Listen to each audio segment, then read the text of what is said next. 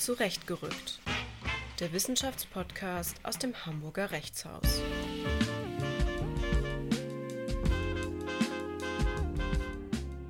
Ja, mein größter Tipp wäre, einfach Leute anzusprechen.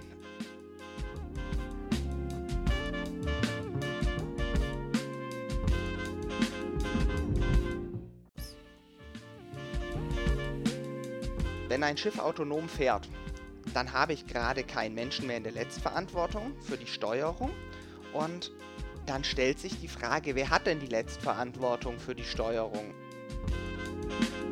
Herzlich willkommen zu einer weiteren Folge von Zurechtgerückt. Heute spreche ich mit Philipp Etzkorn, der seine Dissertation über das Thema der Schiffszusammenstoß unter Beteiligung autonom fahrender Schiffe geschrieben hat. Hallo Philipp, schön, dass du da bist. Ja, hallo, vielen Dank für die Einladung. Philipp hat an der Bucerius Law School in Hamburg Jura studiert und ein Auslandssemester an der University of Queensland in Australien absolviert. Seit Juli 2021 befindet er sich im Referendariat am Landgericht Marburg. Während seines Studiums war er studentische Hilfskraft, unter anderem beim Alumniverein der Bucerius Law School und während sowie nach dem Studium wissenschaftlicher Mitarbeiter, unter anderem bei Hengeler Müller und bei Norton Rose Fulbright im Bereich des Gesellschaftsrechts.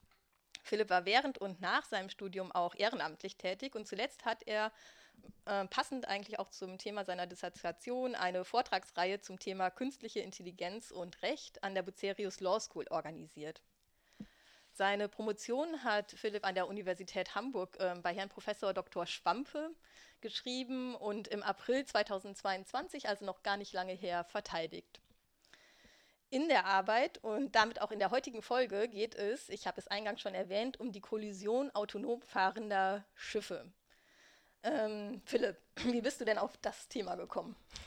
Ja, das war eine ganz interessante Geschichte. Ich habe während meines Auslandssemesters in Australien ähm, geschaut, was ich an Kursen belegen kann und habe mich dann für ähm, maritimes Recht, ähm, IPR und, und Islamic Law entschieden und habe während dieser Zeit gemerkt, dass Seehandelsrecht wahnsinnig spannend ist, was sehr international ist. Viel, was ich in Australien gemacht habe, ist auch in Deutschland relevant und ähm, das hat mich irgendwie fasziniert und als ich dann wieder wieder in Deutschland war, habe ich versucht, hier die Kurse, die so an der Law School angeboten wurden, in dem Bereich auch mitzunehmen und mir gesagt, wenn ich dann durch bin im Examen, suche ich mir in diesem Feld ein, ein Promotionsthema.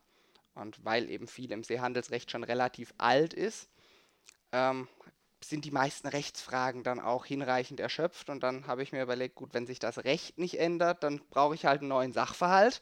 Und ähm, da bot sich dann die autonome Schifffahrt an, die gerade so in dem Zeitpunkt ein bisschen medial präsenter war. Und ja, dann habe ich mir überlegt, was ist spannend an autonomen Schiffen? Und dann dachte ich mir, wenn es kracht, ist eigentlich immer interessant. Ja.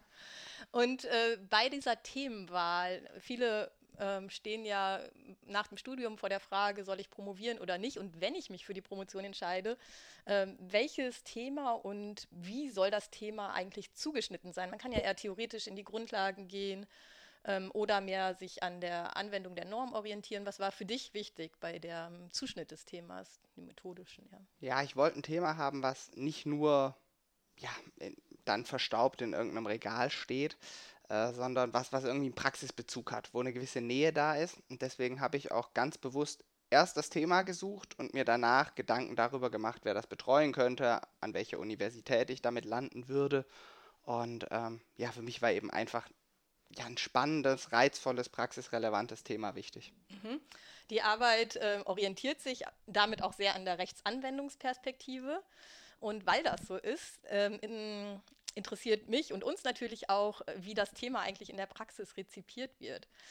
Und dafür haben wir uns jetzt einen Praktiker mit dazugeholt ähm, und ihn gebeten, sich die Promotion anzugucken und mit uns darüber zu sprechen. Ähm, mit dabei ist deshalb heute Arthur Steinmann von der Kanzlei Fleet Hamburg. Herzlich willkommen, Arthur. Schön, dass du da bist. Ähm, Fleet ist die Kanzlei, für die du arbeitest und die ähm, arbeiten in einem Team aus deutschen und auch englischen Anwälten. Von daher ähm, kann Arthur wahrscheinlich das bestätigen, was du auch schon gesagt hast, dass es ein sehr internationales Rechtsgebiet ist, ähm, wo man eigentlich mit einer rein deutschen ähm, Brille, Perspektive wahrscheinlich schnell an Grenzen kommt und immer eigentlich auch zumindest englische oder internationale Vorschriften mit berücksichtigen muss.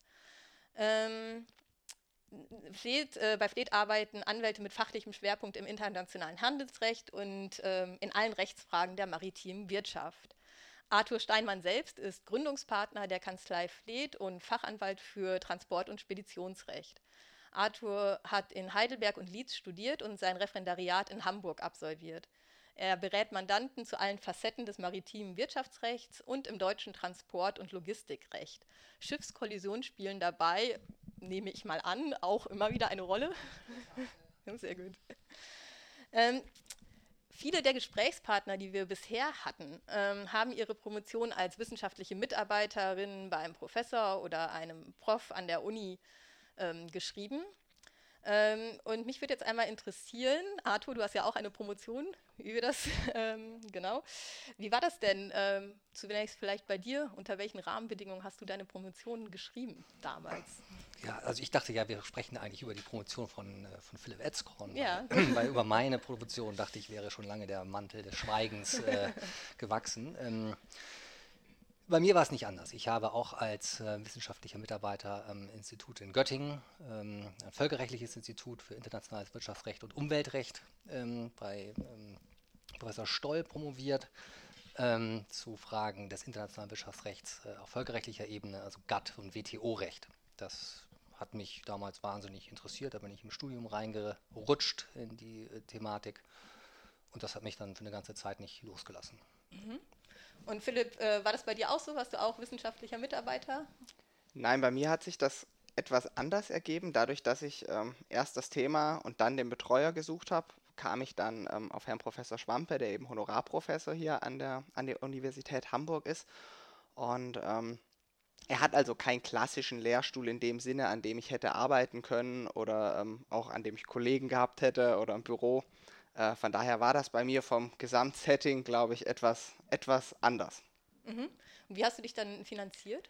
Ähm, ich habe mich bei diversen Stipendien beworben und mich orientiert und es gibt oder gab, muss ich jetzt glaube ich leider sagen, ähm, an der Universität Hamburg eine Landesgraduiertenförderung nach äh, dem hamburgischen Nachwuchsförderungsgesetz, ähm, heißt das glaube ich.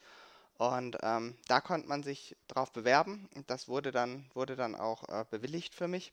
Und ähm, das ist, finde ich, eine sehr, sehr tolle Sache, wenn man irgendwie von der eigenen Universität dann gesponsert wird, da auch Ansprechpartner hat. Äh, leider ist es aber jetzt aktuell, ich glaube, Corona-bedingt, was die finanziellen Mittel geht, eingeschränkt worden. Also man kann sich jetzt für den oder konnte sich für den Zyklus ähm, März 22 nicht bewerben, aber die Bewerbung soll wohl wieder im Oktober 22 geöffnet werden. Du sagst, äh, Herr Schwampe ist äh, Honorarprofessor. Haben sich dadurch für dich besondere Herausforderungen oder Besonderheiten ergeben im Vergleich dazu, dass jemand, jemand hier einen Lehrstuhl hat mit Mitarbeitern, Räumen und Ähnlichem? Ja, da war einiges dabei, was ich am Anfang nicht gesehen habe und wenn ich es gesehen hätte, auch völlig unterschätzt hätte. Ähm, dass man gar keine Kollegen hat, erschwert den, den wissenschaftlichen Austausch extrem. Also man sitzt ähm, sitzt zu Hause und denkt sich, wie könnte ich das jetzt machen und sitzt dann teilweise vor Problemen, die man eigentlich im ersten oder zweiten Semester behandelt hat und wissen müsste, aber man kommt dann nicht auf die Idee und man kann dann auch mit niemandem sprechen. Ich habe dann häufiger Freunde angerufen, die jetzt im Referendariat waren und habe gesagt, pass mal auf, ich weiß, du hast keine Ahnung von der Thematik, aber ich muss das jetzt mal jemandem erzählen und entweder ich komme selber drauf oder wahrscheinlich gibt es irgendeine Rückfrage, mit der ich dann draufkomme und dann können wir auch gerne wieder auflegen. Ähm, das war einer der wesentlichen Faktoren, die, die es natürlich sehr, sehr schwer gemacht haben. Und das andere war, war das Thema ähm, ja, wissenschaftliche Tagungen besuchen, weil man da auch dann kein Lehrstuhlbudget hat oder keine Möglichkeiten hat, irgendwie gefördert über den Lehrstuhl zu, zu Seminaren zu fahren. Das heißt, man musste sehr, sehr eigeninitiativ sein, gucken, was gibt es an Verbänden, was gibt es an Tagungen und dann die, die ähm, Tagungsorganisatoren anschreiben und darum bitten, dass man vielleicht als armer Doktorand nicht den vollen Tagungsbeitrag für 478 Euro zuzüglich Steuern zahlen muss. Ja, und das war erfolgreich. Glaubst da hast du einen Tipp, wie man. Ja, mein größter Tipp wäre, einfach Leute anzusprechen. Mhm. Ähm, das, das hat sich während meiner ganzen Promotionszeit gezeigt, dass das wahnsinnig hilfreich ist, Leute einfach anzusprechen, die eigene Situation zu schildern und, und konkret zu sagen, wie, wie einem jemandem helfen könnte. Ich durfte auf mehrere Tagungen ähm, umsonst, die, die viele hundert Euro gekostet haben und wurde dann allenfalls mal gebeten, ob ich vielleicht einen Tagungsbericht dazu schreiben will was ja aber auch für mich dann wiederum ein großer Mehrwert war, weil dann konnte ich die ganzen Referenten unter dem Vorwand des Tagungsberichtes ansprechen und sagen, könnte ich vielleicht die Unterlagen bekommen oder könnten wir nochmal äh, in Ruhe darüber sprechen. Das war also gar keine echte negative Aufgabe, sondern eigentlich eher ein Vorteil, den ich dadurch hatte. Und ähm, es gibt auch häufig Tagungsstipendien, ähm, die, man, die man dann anfragen kann. Und das hat einem dann relativ viel an Freiraum gegeben, sodass es vor allem Reisekosten dann waren und das konnte man, konnte man dann doch durch langfristigere Planung ganz gut abfedern. Du hast die Arbeit ja auch während Corona geschrieben. Gab es daraus oder haben daraus besondere Herausforderungen, Schwierigkeiten resultiert? Ähm, das ist eine interessante Frage, weil das am Anfang für mich ein totaler Mehrwert war, Corona. Das war super, weil ich habe in Marburg promoviert und gelebt. Ähm, und auf einmal waren alle Bücher online verfügbar. Man konnte alles an, an, an Tagungen ähm, virtuell teilnehmen. Man hatte häufig auch keine hohen Tagungsbeiträge mehr. Das heißt, für mich als, als Doktorand hat diese reine pandemische Beschränkung, natürlich nicht die Pandemie an sich, aber die reine Beschränkung, die es dann eben gab, sehr viele positive Nebeneffekte gehabt. Ähm, weil alleine saß ich auch davor schon da ähm, und von daher war das, war das eigentlich ganz attraktiv. Das ist dann irgendwann aber umgeschlagen, als man angefangen hat, sich vorsichtiger wieder zu treffen. Ähm, also ich habe ja kurz gerade schon gesagt, ich habe in Marburg oder ich wohne in Marburg und habe ähm, sozusagen doppelt extern promoviert, ähm, nicht an der Uni und nicht in Hamburg. Und ähm, vor Corona habe ich die juristische Fakultät der Universität Marburg ganz normal genutzt. Und ähm, als dann langsam wieder die Bibliotheken geöffnet haben, hieß es in Marburg plötzlich, Zugang nur für Fakultätsmitglieder, was infektionsschutzmäßig vielleicht sinnvoll war, für mich aber ganz konkret ein echtes Problem, weil so Sachen wie ein Paarland konnte ich einfach, oder einen aktuellen Paarland konnte ich einfach nicht mehr einsehen. Und auch viel andere Literatur hatte man nicht. Ähm, und das war dann auch, auch ein bisschen schwierig, wobei auch da wieder geholfen hat, Leute direkt ansprechen. Es gab ein, zwei Bücher, mit denen ich viel gearbeitet hatte und da habe ich dann einfach den Herausgebern eine E-Mail geschrieben, ihnen meine Situation geschildert und ein paar Herausgeber haben einfach gesagt, hier bitte, ähm, ich schicke Ihnen das Buch, äh, das, das geht auf Kosten des Verlags und ähm, das war auch was, womit ich so nicht gerechnet habe, aber von daher hat Corona, um das zusammenzufassen, erst mir viel erleichtert und mir dann sehr viel erschwert. Ja, ja. Kann ich verstehen. Äh, bei deiner Promotion, Arthur, gab es ähm, kein Corona. Nee, das war da noch nicht erfunden. Nee, das gab es nee, noch nicht. Genau, das gab es noch nicht. Ähm, du hast eben schon gesagt, sie liegt auch schon ein wenig zurück. Aber hast du das Gefühl, ähm, dass sie irgendwie für dich jetzt noch äh, von Bedeutung ist oder ja? Ähm, das ist eine gute Frage wahrscheinlich. Ähm, also Fachlich ist sie für mich nicht für Bedeutung, weil das, was ich da, über das ich probiert habe ähm, im Völkerrecht, das spielt in meiner täglichen Praxis, äh, beruflichen Praxis äh, keine Rolle. Ähm, ansonsten hat die Promotion für mich, glaube ich, äh, war die sehr wichtig. Also zum einen ähm, intellektuell mich mit dem Thema weiter zu beschäftigen, das hat mir Spaß gemacht, aber ähm, ich war auch zu der Zeit, wo ich promoviert habe, wusste ich überhaupt nicht, was ich weiter machen wollte, ähm, beruflich ähm, und das hat mich schon menschlich weitergebracht und ehrlich gesagt muss man sagen, das war damals vielleicht auch noch eine andere Zeit, glaube ich, äh, was die Einstellungen in Sozietäten anging, ähm, hat mir der Titel, den ich dann dadurch hatte, oder dass ich sagen konnte, ich würde ihn bekommen, ähm, weil ich schon angefangen habe zu arbeiten in der Kanzlei, als ich den Titel noch gar nicht führen durfte. Ähm, äh, das hat mir, glaube ich, schon geholfen, weil ich sonst, da wären eigentlich einige Türen zugewesen. Ich glaube, das hat sich heute geändert. Ähm, mir scheint es so, dass eine Promotion eigentlich wirklich eher die Ausnahme geworden ist, äh, als die, naja, früher war es nicht die Regel, aber es, es war sehr häufig. Ähm, und insofern schon. Es war für mich eine gute Entscheidung, das damals zu machen. Äh, wie gesagt, es ist eine völkerrechtliche Arbeit, äh, die, die nicht im maritimen Bereich angesiedelt ist ähm, und ähm, deswegen in der fachlichen Sicht hilft mir das nicht, aber ähm, menschlich sehr. Mhm. Ich denke immer, äh, wenn es auf das Thema kommt, äh, promovieren oder nicht und ist das für die Praxis relevant oder nicht, ähm, habe ich schon häufiger den Satz gehört, dass man eben dadurch im Prinzip auch zeigt, dass man lange an einer Sache dranbleiben kann und sie auch gegen Widrigkeiten äh, zu Ende bringt. Ne? Das ist irgendwie vielleicht eine Qualität, die man da äh, ein Soft Skill, den man dabei erwirbt. Vielleicht. Also es gibt Vielleicht. ja auch Leute, die, ähm, die dann aus vielen, vielleicht auch guten Gründen abbrechen und das nicht, mhm. nicht zu Ende führen. Ja. Ähm, und ich will gar nicht verhehlen, bei mir war das äh, im ersten Anlauf auch so ähnlich. Da habe ich schon mal so ein bisschen ähm, rumdilettiert eine ganze Zeit lang, als ich auf dem Referendariatsplatz gewartet habe, noch in Heidelberg damals. Und ähm, habe dann gemerkt, ich komme irgendwie nicht weiter mit meinem Thema. Ich habe mich auch da schon gerne mit anderen Sachen beschäftigt, äh, auch äh, dort am Lehrstuhl schon. Ähm, die waren immer alle spannender, als die eigene Arbeit weiterzuschreiben. Und dann musste ich irgendwann meinen Strich ziehen und dann sagte ich, dann mache ich jetzt erst das Referendariat. Ähm, und ähm, habe dann sozusagen im zweiten Anlauf das dann auch erst gemacht. Und auch da habe ich mir Zeit gelassen. Ähm, deswegen wollte ich ja diesen, wie gesagt, den Mantel des Schweigens eigentlich auch da drüber lassen.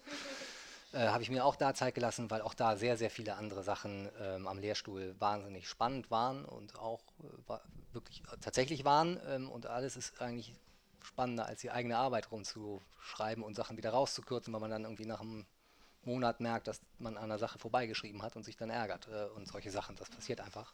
Und es ist schon sehr einsam auch. Also das äh, ist, glaube ich, auch richtig. Auch am Lehrstuhl kann, gibt es sehr einsame Phasen, wo man dann einfach mal was durchziehen muss. Und das ist dann schon hart. Ja, wenn ich da einmal kurz einhaken darf. Also das kenne ich natürlich auch alles mit, ähm, mit den vielen spannenden Nebenprojekten und das war bei mir auch nicht anders. Ich habe auch viele Projekte nebenher gemacht, weil sie einen dann fasziniert haben und es einem auch geholfen hat, mal aus so den eigenen Tiefs wieder rauszukommen, weil man in irgendeiner Sackgasse steckte. Und dafür war das Stipendium eben ähm, auch für mich wahnsinnig hilfreich, weil ich wirklich Vollzeit die Promotion machen konnte. Das heißt, ich hatte auch eine 100% freie Zeiteinteilung. Und ähm, das war, war für mich ein wirklich, wirklich großer, großer Luxus. Und ähm, noch zu, zu einem zweiten Punkt mit dem Rausstreichen, das hatte ich auch. Ich habe mich auch mal länger verrannt, intensiv was geschrieben und dann festgestellt, oh, das passt, ist spannend, passt aber blöderweise gar nicht in meine Arbeit. Und ähm, was ich da für mich als persönliche Lösung gefunden habe, mit der ich ganz zufrieden bin, ich habe es einfach noch ein bisschen weiter gemacht und als Aufsatz veröffentlicht. Das hat noch mehr Zeit gekostet, aber es fühlte sich nicht so schlecht an, wie zu sagen, diese zehn Seiten lösche ich jetzt.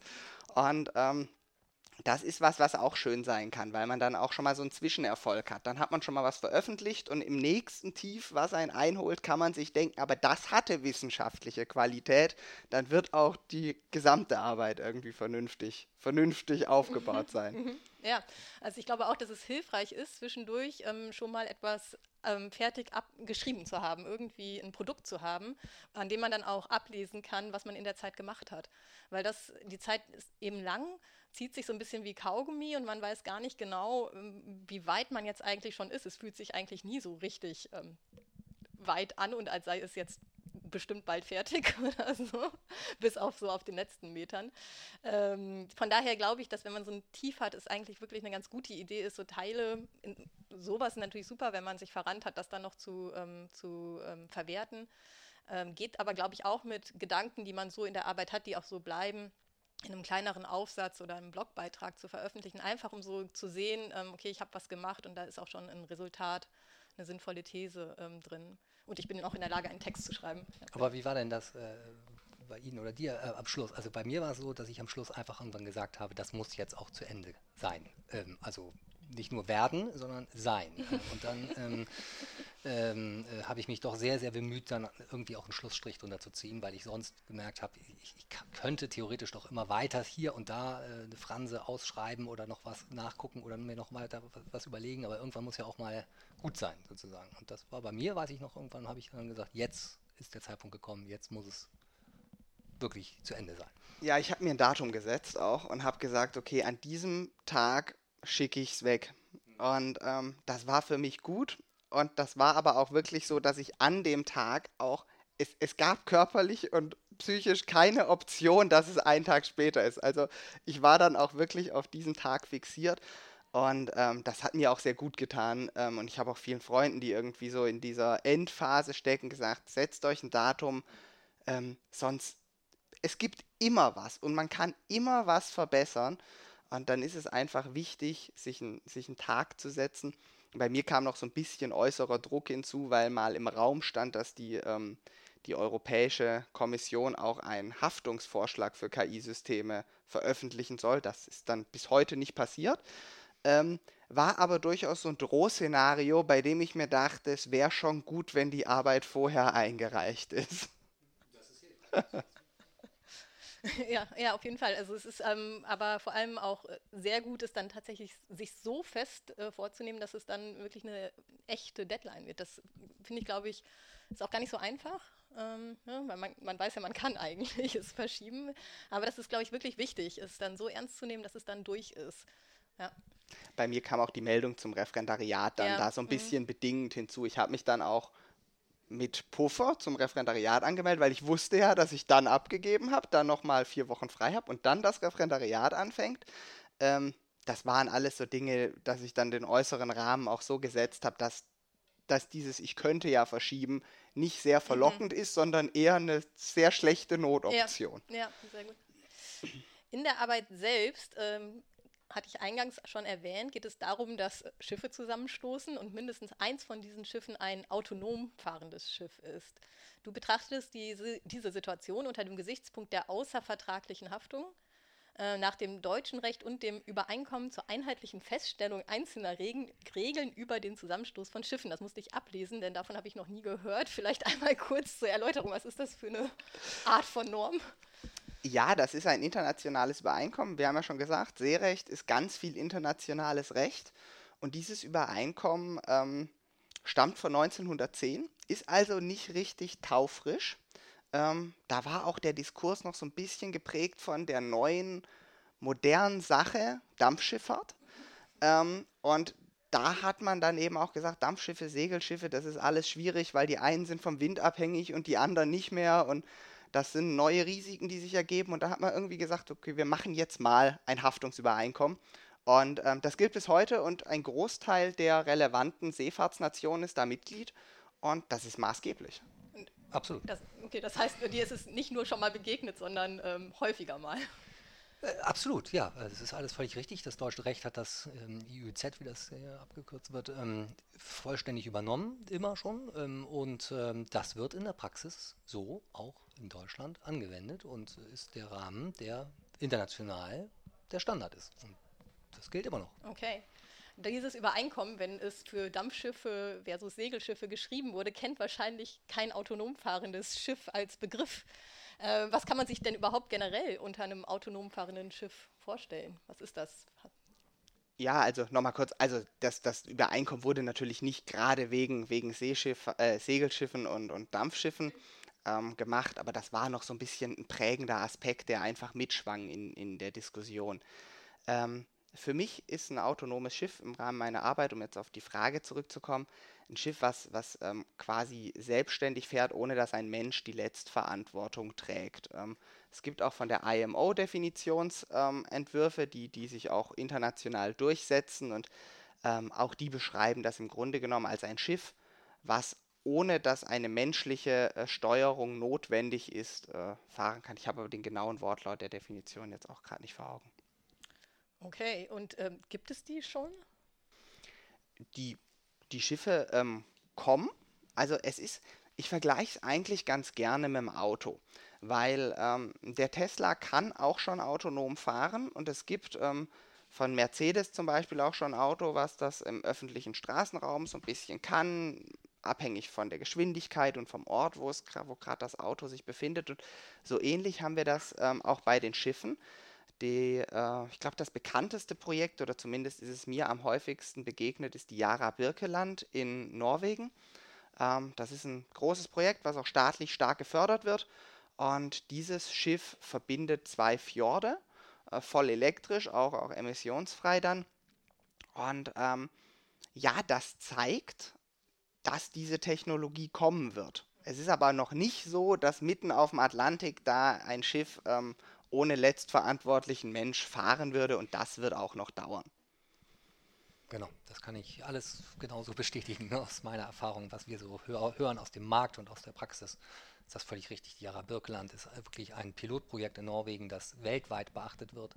Ähm, soweit ich weiß, wird, wird, in den Niederlanden, glaube ich, jetzt auch für den Personennahverkehr ähm, werden überlegt, ob wir auf den Flüssen, also ähm, auf den Grachten dann auch ähm, sozusagen autonom fahrende äh, Schiffe eingesetzt werden sollen.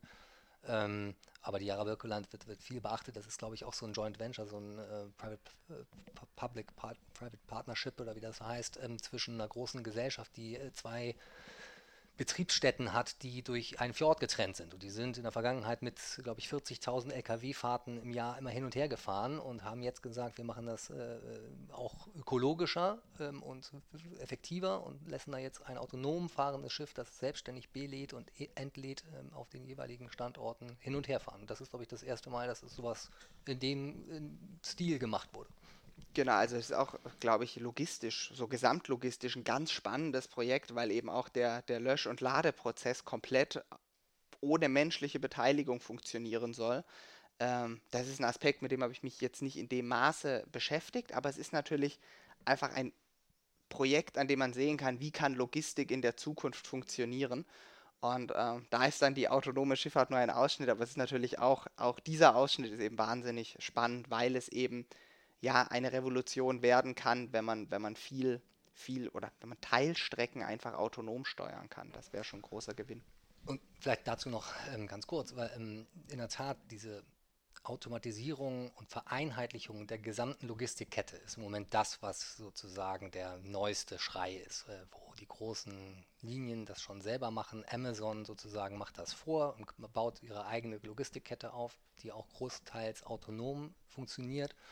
Und auch in, in, den Häfen der Welt gibt es ja inzwischen schon völlig autonom fahrende ähm, Containerbrücken, die Container hin und her fahren, die also nicht ferngesteuert werden, sondern auch alleine fahren. Und das letzte Glied sozusagen, was jetzt noch fehlt, ist eigentlich das Transportmittel selbst, also für längere Strecken. Und deswegen sind diese Projekte gerade, werden sehr beachtet, aber sind tatsächlich nur im ganz kleinen Umfang bisher in die Praxis umgesetzt worden. Mhm. Und gab es dabei schon Kollisionen? Also ist es schon zu Unfällen gekommen? Weiß man davon? Also mir ist jetzt nichts bekannt. Ähm, ich glaube, wenn was passieren würde, würde sich auch jegliche Presse, ähm, Presseabteilung darum bemühen, dass das niemals genau. ähm, das Licht der Öffentlichkeit erblickt. Okay. Aber ähm, man muss auch, auch ehrlich sein. Ähm, die, die jetzigen Projekte, die schickt man nicht los und geht einen Kaffee holen, sondern da gucken alle fasziniert zu und beobachten das ganz genau. Ähm, und von daher, da wird jetzt so schnell nichts passieren, weil jetzt gerade ist das Brennglas drauf und auch, auch das wissenschaftliche Interesse, wie funktioniert was, welche Entscheidung wird in welcher Situation getroffen. Und ähm, ganz im Gegenteil, es gab noch eine autonome Fahrt, ich glaube 2021, die Doppelfähre Falco war das, ähm, die, die auch eine Strecke ähm, der Tour voll autonom und die andere, äh, den Rückweg dann, dann ferngesteuert gemacht hat. Äh, und da war natürlich großes Medien, Medienaufgebot da und auf dem Schiff waren ganz viele Passagiere. Also das wird alles noch gut beobachtet und ich glaube, so schnell wird es da zu keiner Kollision kommen. Es kommt ja auch glücklicherweise nicht so oft Insgesamt, zu Kollision, aber ja. es kommt zu Kollision. Mhm. Das, das, ist schon ein praxisrelevanter Bereich leider, weil sowas ab und zu doch passiert.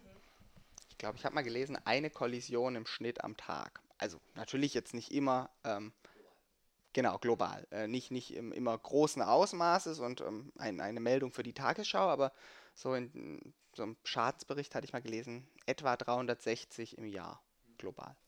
Okay, und wenn es, wenn sowas passiert, dann ist ein Kern deiner Arbeit, äh, dass du gefragt hast, ähm, dieser Sachverhalt, eine Kollision mit mindestens, ist richtig, ne, einem äh, autonomen fahrenden Schiff. Ähm, die im deutschen Recht und in diesem Übereinkommen enthaltenen Haftungsvorschriften im Prinzip darauf anzuwenden, wenn ich das jetzt richtig genau. verstanden habe. Ähm, kannst du einmal einen Überblick einfach über die Vorschriften, die relevanten Vorschriften geben, damit wir wissen, was du dir so angeguckt hast? Genau, also vorrangig gilt immer das internationale Übereinkommen, das IUZ, wenn ausschließlich Schiffe von Vertragsstaaten beteiligt sind. Und wenn das eben nicht der Fall ist, dann gilt das HGB, und nachrangig gilt natürlich ganz normal auch das deutsche Deliktsrecht nach dem BGB. Und ähm, du hattest schon, ähm, als wir jetzt eben über die Schiffe gesprochen haben, gesagt, der Räder ist irgendwie von Bedeutung. Ähm, welche Akteure sind denn klassischerweise so nach dem Regime, die du jetzt benannt hast, ähm, wichtig für die Haftung? Ja, genau. Der Reeder ist die haftende Person und damit, ähm, damit letztlich auch sehr zentral.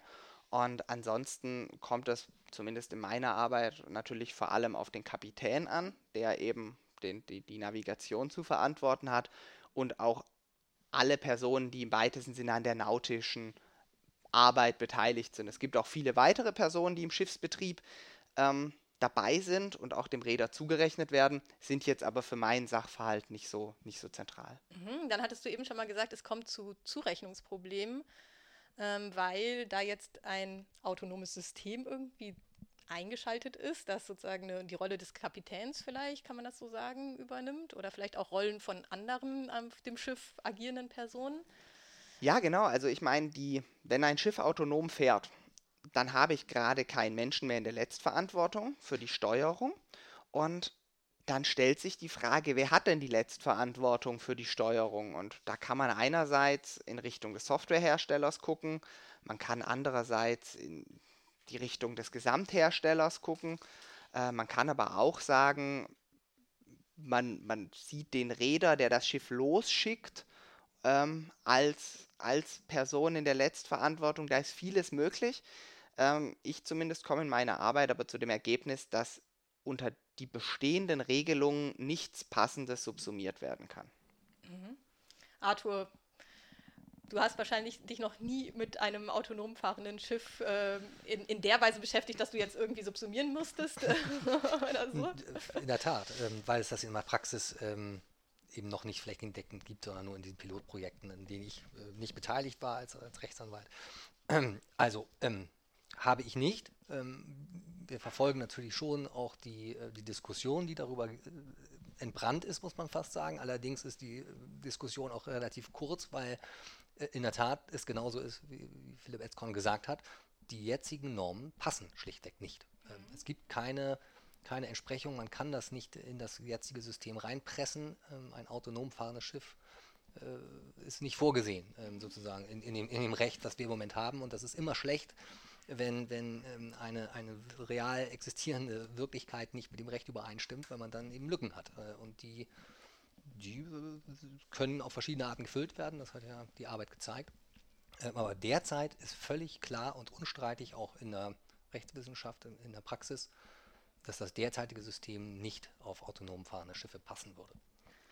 Und du hast ja in deiner Arbeit eigene Haftungsvorschläge entwickelt. Kannst du die einmal skizzieren? Ja, also ich habe, ähm, wenn ich ganz grob anfange, habe ich mir drei Möglichkeiten überlegt. Ich habe einen, einen ganz kleinen Ansatz gewählt, ähm, ist quasi so eine minimalinvasive Lösung. Wie schaffe ich es, den Tatbestand des autonomen Schiffes irgendwie ins HGB einzufügen? Ähm, dann habe ich mir einen etwas größeren Ansatz angeschaut und mir überlegt, wie kann man das, den Regelungsgegenstand Schiff irgendwie doch einheitlich beibehalten und das das Schiff als Regelungssubjekt einheitlich betrachten. Und dann hatte ich noch einen dritten, dritten Gedanken geprüft, dann aber letztlich für den Bereich der Schifffahrt abgelehnt. Und zwar wäre es nicht vielleicht passend, generell eine Haftungsnorm für autonome Systeme zu entwerfen. Ähm, darüber kann man sicherlich sprechen. Da spricht auch viel für. Aber aus Perspektive des Seehandelsrechts konkret ist eine solche generelle Haftung für autonome Systeme jetzt nicht des Pudels Kern als Lösung. Und in meiner Arbeit komme ich zu dem Ergebnis, dass die mittlere Lösung ähm, letztlich das Sinnvolle ist, bei der man den Regelungsgegenstand Schiff einheitlich behält und eine Gefährdungshaftung für den Räder ähm, und den Betrieb des autonomen Schiffes einführt, ähnlich wie wir es heute im Straßenverkehrsrecht auch kennen. Arthur, wenn äh, du jetzt äh, als, auf diese Arbeit guckst äh, und wie die Teile nehmen, erst wird das autonome Schiff beschrieben und die Akteure, die ähm, beteiligt sind, ähm, die relevanten Vorschriften werden vorgestellt und die Defizite bei, im Haftungsregime dargelegt. Äh, und zum Schluss werden ähm, diese eigenen Haftungsvorschläge gemacht. Wenn du jetzt einfach nur so dieses Inhaltsverzeichnis, diesen Aufbau dir anguckst, was weckt da ähm, so als erstes das Interesse, wo du denkst, ja, das, äh, da würde ich gerne mal reingucken? Naja, ich habe mir, hm, weil, weil, ich ja doch schon ein bisschen ähm, die Normen auch mal gesehen habe, das sind ja Normen, die äh, im fünften Buch HGB ab gebildet sind, nur in allen normalerweise gängigen ähm, HGB Veröffentlichungen ja gar nicht, gar nicht drin sind, weil da eigentlich nur drin steht, in der, in der Loseblattsammlung vom Abdruck wird abgesehen, weil außer irgendwelchen Freaks ähm, das keiner verwendet. Ja? Ähm, aber wir verwenden es ja nun in unserer Praxis, deswegen waren mir die, die Vorschriften generell schon geläufig, deswegen habe ich zuerst mal nach ganz hinten geguckt in die, in die Arbeit und geguckt, welche Vorschläge da kommen, weil sozusagen die Ausgangssituation, dass das alles nicht passt, war mir schon klar. Aber ähm, ich war dann gespannt, wie, wie, das, wie das gelöst werden kann, denn ähm, da gibt es Ideen, aber ähm, das sind eine Idee ist genauso gut wie die nächste sozusagen. Ja? Also es gibt im Moment keine, keine wirkliche Lösung dafür. Und die Ansätze, die da, die da getroffen wurden, finde ich sehr, sehr interessant. Ähm, kann man alles für und alles gegen sagen. Ähm, meine Frage, die ich sozusagen vielleicht hätte an, an Philipp, wäre ähm, diese Idee der Gefährdungshaftung, die man dann aus dem Straßenverkehr nähme und sagt, das ist wie, wie im Autoverkehr, man haftet erstmal per se, dann kann man das irgendwie ausnehmen für höhere Gewalt oder irgendwas, was da passiert ist, was man nicht beeinflussen konnte, okay. Das widerspricht aber ja eigentlich ziemlich dem, was wir jetzt gerade gesagt haben, was seit 1910 im IUZ gilt. Nämlich da haben sich die damaligen Parteien alle hingesetzt und gesagt, wir einigen uns jetzt auf eine Verschuldenshaftung. Und das war damals, ne, das steht ja auch in der Arbeit drin, ist auch alles richtig, nicht selbstverständlich. Sondern es gab damals auch schon Länder, die teilweise Gefährdungshaftungstatbestände hatten für Schiffe. Und das wurde dann alles sozusagen vereinheitlicht in einen Verschuldenstatbestand. Und so wird auch dann die, die Haftung ja ähm, zwischen den einzelnen Beteiligten einer Kollision dann, ähm, dann geregelt, also je nach Verschuldensgrad. Ähm, und wenn man jetzt eine Gefährdungshaftung einführte, löst man sich ja nun von diesem althergebrachten und weltweit wohl noch akzeptierten System. Ja, das ist ein wahnsinnig wichtiger Punkt, weil man zunächst einmal sagen muss, dieses System funktioniert Stand jetzt sehr gut. Und es gibt keinen Grund, jetzt irgendwie proaktiv was zu machen und aus diesem System gar auszutreten oder, oder jetzt die deutschen Regelungen über den Haufen zu werfen. Das ist sicherlich nicht richtig oder wäre, wäre keinesfalls richtig. Ähm, man muss sich aber, wenn man sich jetzt überlegt, dass autonome Schiffe zu einem ja, relevanten Anteil auch an Kollisionen beteiligt sind, auch auf den Meeren unterwegs sind, da muss man sich überlegen, wie will ich jetzt damit umgehen. Und dann kann man einerseits sagen, okay, wir bleiben für klassisch, ich habe diese, diese klassisch, äh, klassisch gesteuerten Schiffe immer klassische Schiffe genannt, man bleibt für diese menschlich gesteuerten Schiffe bei den bestehenden Regelungen und führt Spezialregelungen für autonome Schiffe ein. Wenn man das aber macht, dann führt man oder dann kommt man letztlich zu einer Aufspaltung des Schiffsbegriffs. Und das hat bei mir ein Störgefühl hervorgerufen, weil ich glaube, dass es nicht sinnvoll ist, da so eine Trennung vorzunehmen, weil am Ende bleibt es ein Schiff und letztlich hat der Geschädigte auch keinen Einfluss darauf, ob er jetzt mit einem autonomen Schiff oder einem menschlich gesteuerten Schiff zusammenstößt und da dann komplett unterschiedliche Regelungsregime anzuwenden, hat mir nicht so gut gefallen, weshalb ich gesagt habe, man sollte bei einem einheitlichen Begriff bleiben. Und wenn man das aber macht, dann braucht man ein Anknüpfungskriterium, was auch bei autonomen Schiffen passt. Und da ist Verschulden schwierig, weil wenn ich, das wurde ja auch, also behandle ich in meiner Arbeit auch, man kann ja auch das Ganze mehr als produkthaftungsrechtliche Thematik sehen und sagen, dann haftet halt der Hersteller. Das stimmt zwar, aber auch die Produkthaftung ist grundsätzlich eine Verschuldenshaftung. Und darum hat sich dann für mich angeboten zu sagen, man macht daraus eine Gefährdungshaftung, weil dann komme ich aus dieser Verschuldensproblematik bei einer Computersteuerung raus und ich mache es eben einheitlich für alle Schiffe, damit ich keine künstliche Aufspaltung habe. Die Kritik aber verstehe ich, weil es, es funktioniert und man sollte keinesfalls zu früh daraus aussteigen. Das war nicht unbedingt Kritik, das war keine Kritik, äh, das war einfach nur eine Anmerkung vielleicht, weil ähm, das System eben derzeit ein anderes ist. Man, man kann ja solche Systeme auch ändern äh, und es sprechen ja in der Tat auch sehr einleuchtende äh, Argumente dafür, dass man eben einheitliche Regelungen in irgendeiner Form wieder schafft. Also das Problem ist ja im Moment, dass die dass die Verschuldenhaftung der Kollision, wenn man das eben anknüpft an Produkthaftung oder an Softwarefehler oder an schlechte Organisation äh, eines Kontrollzentrums oder Stromausfall dort oder was immer, löst sich das eben von diesem Kerntatbestand der Kollision selbst. Dann müsste man an anderes Verschulden anknüpfen und das klappt, das passt einfach alles nicht, weil so ein Verschulden einfach nicht vorliegen wird normalerweise.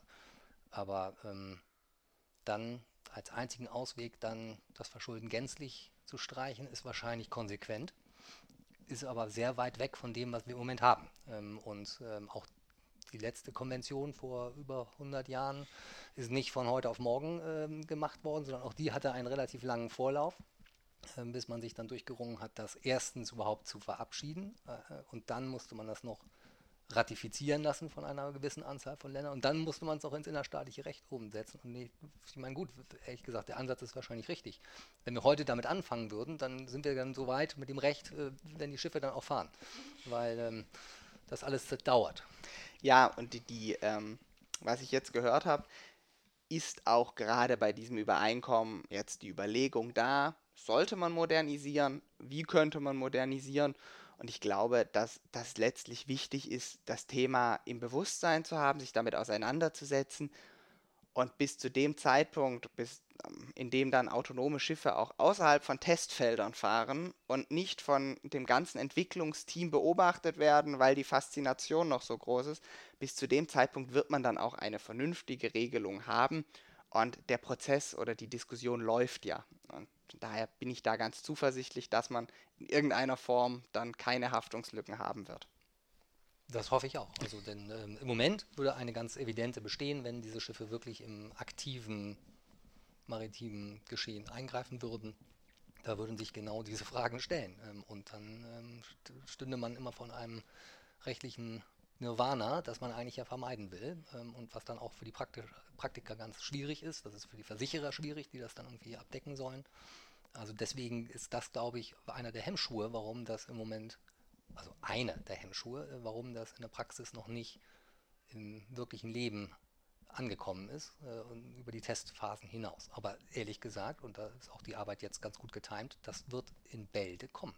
Gerade im maritimen Sektor gibt es eben schon Bereiche, in denen sich eine autonom fahrende Lösung anbietet, weil die eigentlichen dahinterstehenden maritimen Tätigkeiten nicht so komplex sind. Das kann eine KI abbilden heutzutage.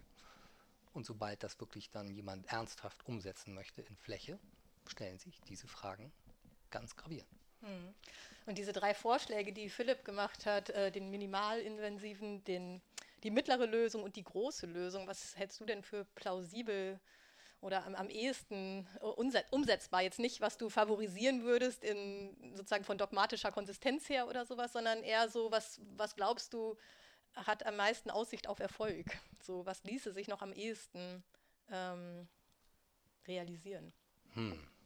Eine sehr gute Frage wieder. Ähm, ich, ich, glaub, ich kann mir im Moment nicht vorstellen, dass ähm, man global gesehen auf eine Gefährdungshaftung sich einigen wird können. Dafür gibt es zu viele Leute mit zu vielen noch klassisch fahrenden Schiffen, die nicht äh, auf eine Gefährdungshaftung sozusagen oder eine Gefährdungshaftung akzeptieren wollen, weil das ja eine gesteigerte Haftung wäre im Gegensatz zu dem, was sie jetzt haben.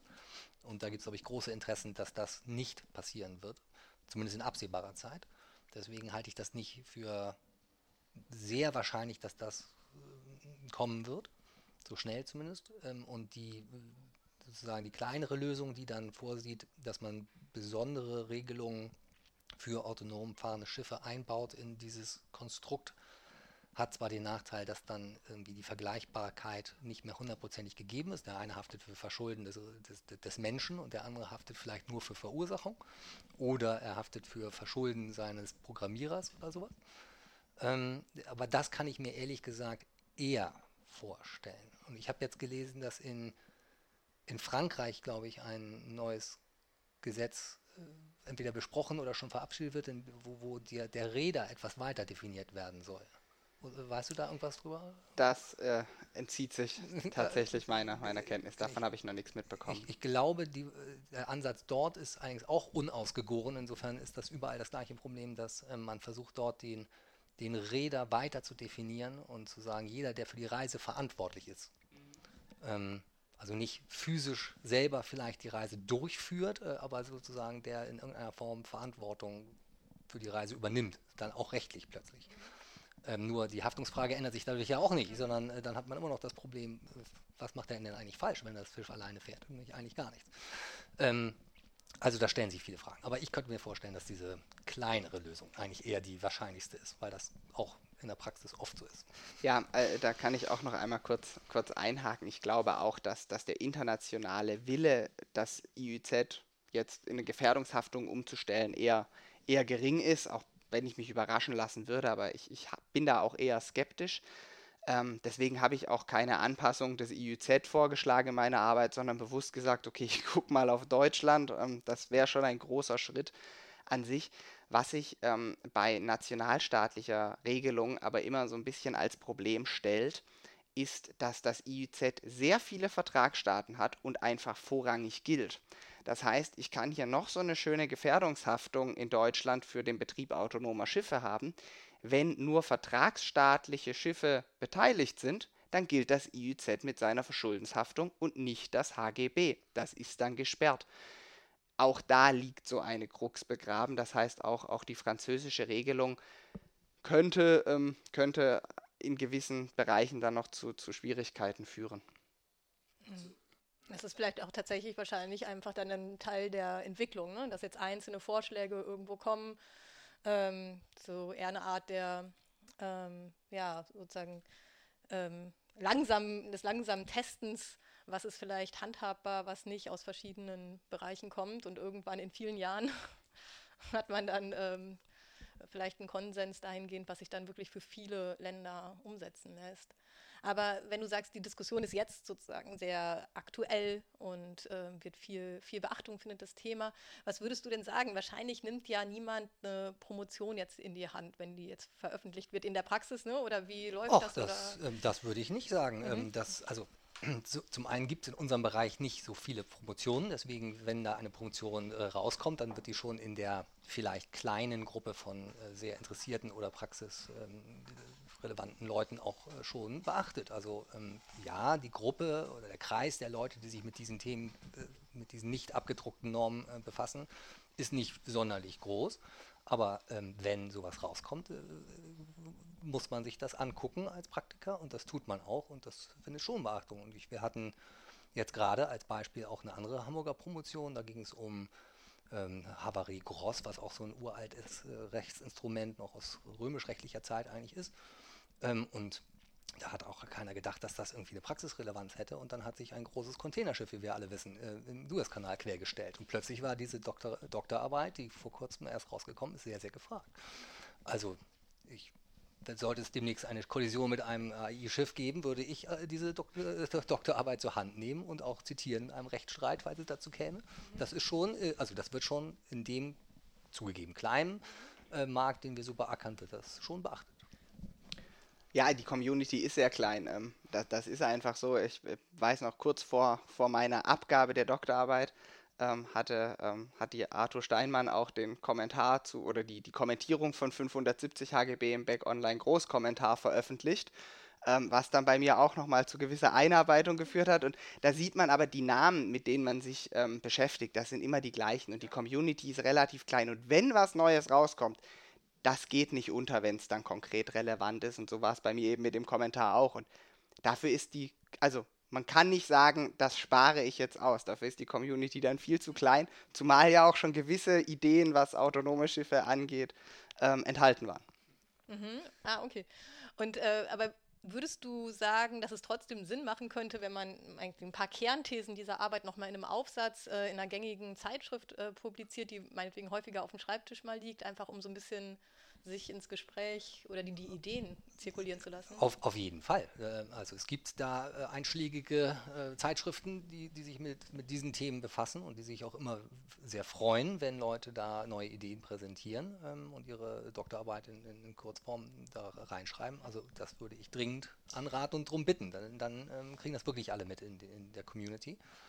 Und ähm, das sind, wie gesagt, das sind für, für unseren Bereich sehr spannende Fragen, die sich da stellen. Und das ist alles noch äh, Jura in der Mache, weil wir mal gucken müssen, was dann hinten rauskommt. Aber ähm, das wäre eine tolle Sache. Mhm. Dann werde ich das mal angehen als nächstes Projekt. Konkreten Arbeitsauftrag. Genau. bekommen. Aber also das muss man vielleicht auch nochmal abschließend sagen, weil die Community auch klein ist, aber ähm, auch, auch Herr Professor Schwampe, der hier der Doktorvater ist, ist da auch sehr aktiv und auch ein ganz hervorragender äh, maritimer Jurist, eine Koryphäe sozusagen in dem Bereich und ähm, also da sollten Sie nochmal den ansprechen, dass das nochmal in die einschlägigen Zeitschriften in Kurzform nochmal kommt. Nicht die 70 Seiten, die schon rausgestrichen wurden, sondern jetzt die, die, eine Kurzform. In, insofern war da, war da kein großer Korrekturbedarf erforderlich. Ja, sehr gut. Also für mich war das ein absolut aufschlussreiches Gespräch, weil ich ähm, noch nie mich mit ähm, Schiffskollisionen und auch nicht autonom fahrenden Schiffen beschäftigt habe, sodass das für mich alles neu war. Ich sehe viele Parallelen tatsächlich zu der Diskussion autonom fahrender Autos. Das ist wahrscheinlich im Allgemeinen so, dass man Autounfälle und ähm, Schiffs- oder Autokollisionen, Schiffskollisionen ein Stück weit vergleichbare Probleme hat. Genau, das fand ich ähm, schön, dass ich da was hatte, wo ich andocken kann und wo ich ähm, mein Vorstellungsbild ein bisschen erweitern konnte. Und ich freue mich wirklich sehr, dass ihr euch beide, ähm, ja, ihr beide hier heute hier wart, äh, dass du dir die Zeit genommen hast, Arthur, aus dem Kanzleibetrieb herauszukommen, hier zur Uni zu kommen und mit uns das Gespräch zu führen. Hat mich sehr gefreut. Und ja, auch an dich vielen Dank, Philipp. Ja, vielen Dank für die Einladung und auch äh, für die Zeit und das spannende Gespräch. Es ist immer schön, dann die Arbeit auch ein bisschen in der Praxis äh, zu spiegeln. Ja, dann äh, war es das für heute mit unserer Folge und ich freue mich auf die nächste Folge von Zurechtgerückt für heute. Tschüss.